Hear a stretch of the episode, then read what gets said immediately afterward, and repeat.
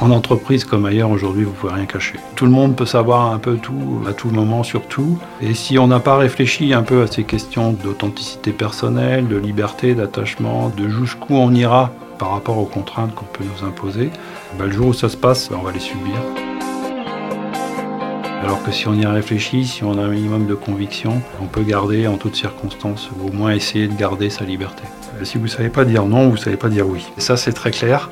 Il faut savoir dire non, mais il faut savoir pourquoi. Savoir dire non, c'est comme savoir dire oui, c'est pour moi pas simplement par intérêt personnel. Dans le cadre de l'entreprise, c'est par rapport à l'intérêt de l'entreprise au sens large, qui sont les intérêts des salariés, les intérêts des actionnaires et les intérêts des clients. C'est les trois acteurs qui font la réalité d'une entreprise.